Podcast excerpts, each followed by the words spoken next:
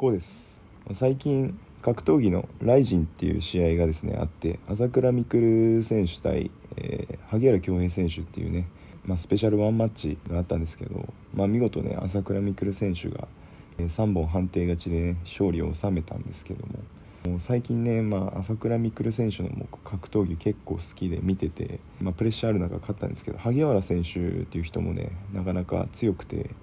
えー、打撃の強い選手でねあの芯のある花のある選手だったんですごい面白い試合になって面白かったですね。あまあタイトルにある通りあのついにねラジオトーク始めて1周年が経ちました、えー、これもねひとえに、え、聞いていただいているリスナーさんのおかげだと思ってます、えー、ありがとうございます、まあ、これといってまあ新しい試みとかまあ特にやってきてはないんですけどまあちょっとラジオトークに変化をつけたいっっていうところはあの2年目の挑戦としては思ってるんで、まあ、僕的にはこういつかやろうかなっていう思いではいます、まあ、実現は今のところ全然できてないし、まあ、時間も取れてはないんですけどまあ皆さんちょっと期待はしといてくださいっていう感じで。で僕のラジオに関してはその更新頻度とか、まあ、そんなに高くないっていうのは皆さんは多分分かってくれてはいるとは思うんですけど、まあ、本当その通りで、まあ、自分が思った時にえ、収録して、まあ、気ままに配信していこうっていう、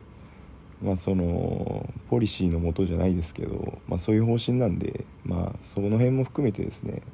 えー、まあ、温かく見守っていただけたらなっていうふうに、えー、思ってます。まあ、僕のラジオトークですね第1回目の配信が「まあ、テネット」っていう映画の配信について、えー、語ってるんですけど、まあ、非常にねこう初心者じみた配信で、まあ、あのトークも尻滅裂で、まあ、自分でも何話してるか多分分かんなくなっちゃっててすごいこう初心者だなっていう感じが溢れ出してて本当にねその時の思い出がちょっと蘇ってきますね。多分初配信が去年のね9月27日だったんですよ。で今10月なんですけどもう本当に1年って早いなっていうふうに思いますし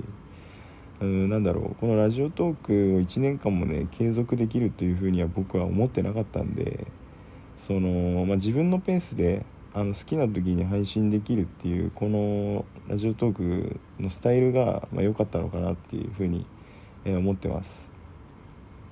まあ例えばですねリスナーさんで聞き戦の人がいて、まあ、あのトーカーとしてやってみたいっていう人がいたらあの絶対おすすめします。っていうか愚痴でもいいし本当に何でも多分吹き込んでいいと思うんですよね。でもそのなんかキャラを作ってるあのトーカーさんとか、まあ、そのまま素を出してるトーカーさんとか多分いろいろいらっしゃるとは思うんですけどそのどっちが自分に適してるかっていうのもありますしそういうのはありますよね。僕は何だろう。本当になんか素を出していきたいなっていうあの方針ではあるんですけども。いろいろまあそれは皆さんあると思うんで、えー、まあ、そこには、えー、まあ、そんなに深く話さないんですけど、まあ、自分の気持ちとか、えー、自分のアイデア考えがなんか整理できて、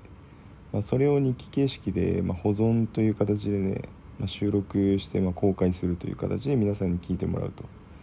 でその聞いてもらった反応が形としてリアクションが返ってくるんで非常に僕的には